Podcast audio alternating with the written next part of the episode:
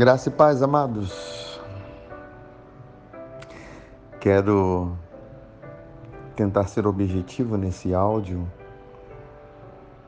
mas ao mesmo tempo destacar a importância desses cinco versículos que eu considero cinco pilares da nova aliança.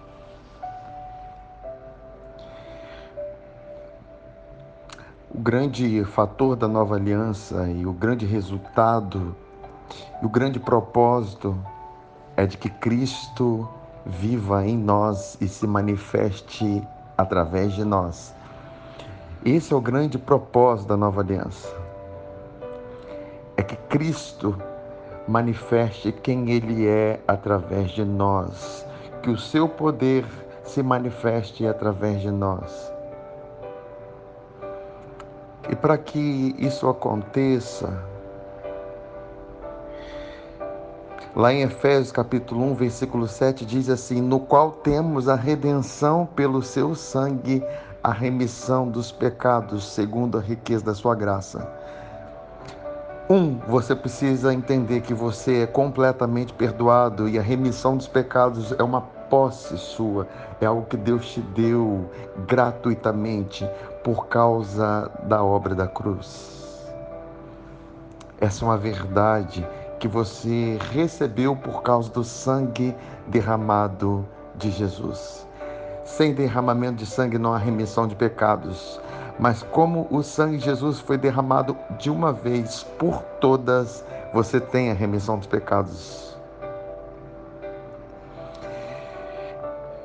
Dois, por isso nós somos justificados. E Romanos 3, 24 fala assim: sendo justificados gratuitamente, quer dizer, você não pagou nada por isso. Você é justificado gratuitamente por sua graça, mediante a redenção que há em Cristo Jesus. Foi esse fator de ser justo pela fé que tornou Abraão quem ele é hoje. Que tornou as bênçãos de Abraão evidentes e perpétuas foi por causa dessa justiça que Isaac veio. Foi por causa dessa justiça que Abraão teve seu nome engrandecido. Então nós somos justificados pela fé gratuitamente. E por causa disso, João 14, 17 diz assim: O Espírito da Verdade, que o mundo não pode receber, porque não vê nem o conhece, vós o conheceis, porque ele habita convosco e estará em vós. Esse é o terceiro pilar. O Espírito Santo habita em nós. Ele está em nós. Ele habita conosco e nos ensina todas as coisas e ele nos guia em toda a verdade. Aleluia. E porque o Espírito Santo habita em nós, Jesus falou que naquele dia vocês vão saber que eu estou no Pai, vocês estão em mim e eu estou em vós. Por isso que apóstolo Paulo lá em Gálatas 2:20 fala assim: "Logo já não sou eu quem vive, mas Cristo vive em mim." Aleluia. E esse viver que agora tenho na carne Vivo pela fé no Filho de Deus que me amou e a si mesmo se entregou por mim. Isso quer dizer que as suas boas ações, as suas ações celestiais, os seus resultados celestiais são provenientes da fé que você tem de que Cristo está em você, vivendo por meio de você. É Ele quem ama através de você. É Ele quem realiza os milagres através de você. É Ele que te faz andar sobrenaturalmente nessa terra. Porque Cristo está em você. Cristo está em nós. É impossível viver a vida cristã sem Cristo em nós.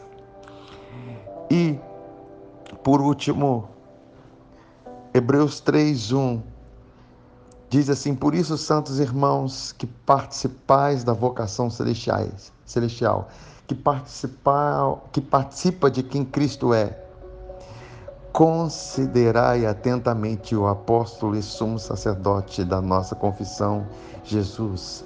Nós temos um sumo sacerdote.